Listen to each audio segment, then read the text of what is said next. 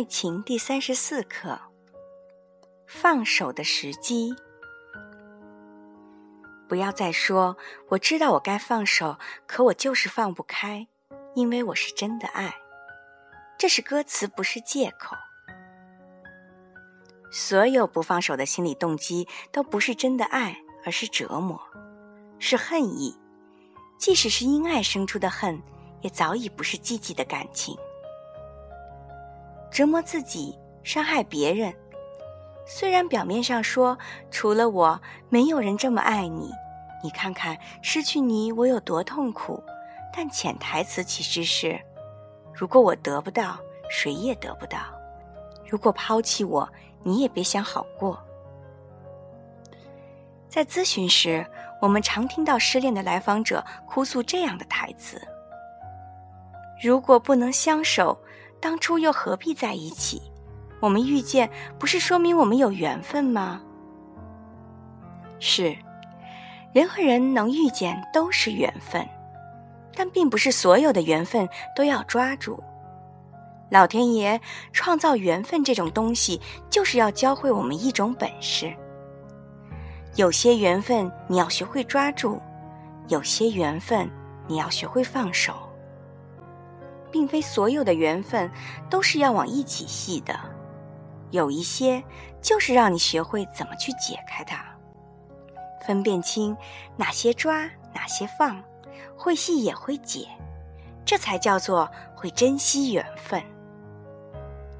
如果一直和你联络的他突然人间蒸发，这让你感觉很不爽，那你就回敬一个大撒把吧。他用消失向你证明他不是一个安全的人，这是你放掉他的最好时机。也请你用其人之道还治其人之身，回敬他的轻视。我们都很孤独，无聊的时候更觉得寂寞，人人都这样。所以你并不是可怜没人爱，你只是想找个寄托。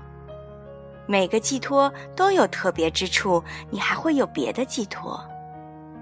你会由安全的人和你面对面相守，别为那种轻易失散的关系浪费感情，这不是真爱。早放手，早过关。如果你的爱人选择了别人，就放手吧。即使你觉得你们才是绝配，那也只是你自己的想法。或许就是因为你一直看重自己的想法，才忽略了他的想法。这世上没有绝配，只有两情相悦和一厢情愿。你的一厢情愿已经到时间了，再赖着只会像一个哭闹着要求父母延长游戏时间的小孩儿。与其让对方从你的纠缠里确认自己的分手正确性，不如给他留一个潇洒的背影。如果你因为家庭的压力、事业的选择错过了真爱，已经选了别人，就请承担你的选择。无论你是出于何种压力做的选择，既然选了，就别再后悔，后悔只会制造更大的压力。在做选择的那一刻，就赶紧放开手吧。再留恋过去，只会使你越看现在越觉得不顺眼。不放过旧爱，就无法有新欢。你以为不放手能证明你对爱情忠贞不渝？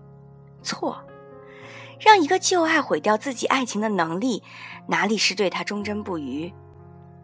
爱情不会随着某个人消失，它就在你心里。你要用它去证明，现实里有很多未知的关系都值得去爱。如果你在尘埃落定之后才遇到真爱。先别急着郁闷，请你想想，你胸中重燃的烈火，到底是因为没遇到过真爱，还是因为审美疲劳的反衬？请你自己掂掂，你已经落定的生活和一个爱情的火花相比，哪个更值得珍惜？两者都兼顾的这种侥幸心理，会害惨了你。无论你选择哪个，都要同时放开另一个。这是个时机的游戏，切勿拖延。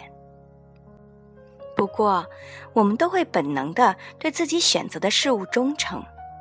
中断和重选都意味着否定过去的自我。如果你并没有那么讨厌自我，或者没有那么看不清自我，最好找盆凉水泼醒自己，然后把擦干的手揣兜里，该干嘛干嘛去。人生的愿望众多，不分时间地点。所以，我们常会迷惑，常会烦恼。你的心就那么大，见到愿望就装，会爆炸的。所以我们需要学会做减法，该放的放，该丢的丢，心才会舒适。放手和丢东西一样，都要咬紧牙，体味丧失的辛苦。但不要因为自己处理不了伤痛，就去纠缠别人。继续把手放在对方身上导电。治疗的方法有很多：找死党倾诉、大哭、摔枕头、K 歌、写日记，或者找个风景秀丽的地方旅行。你越是把手拽在别人身上，你就越是不能相信自己有自愈的能力；你越是死命抓着别人，就越没办法好起来。如果连爱情都拿不起放不下，人生还有哪种重量你承受得起呢？如果你连人生的重量都承受不起，谁又敢和你共度一生呢？放开手，不仅要撒开伸向别人的魔掌，关键还是要放开自己。苦苦纠缠未必是爱，该放手的时候放手。有时候，比该下手的时候下手更需要勇气和智慧。漂亮的放手，往往会为自己赢得爱情的分数；优雅的转身，往往会帮你顺利通过爱情的考试。一旦通过，真爱才会真的降临啊！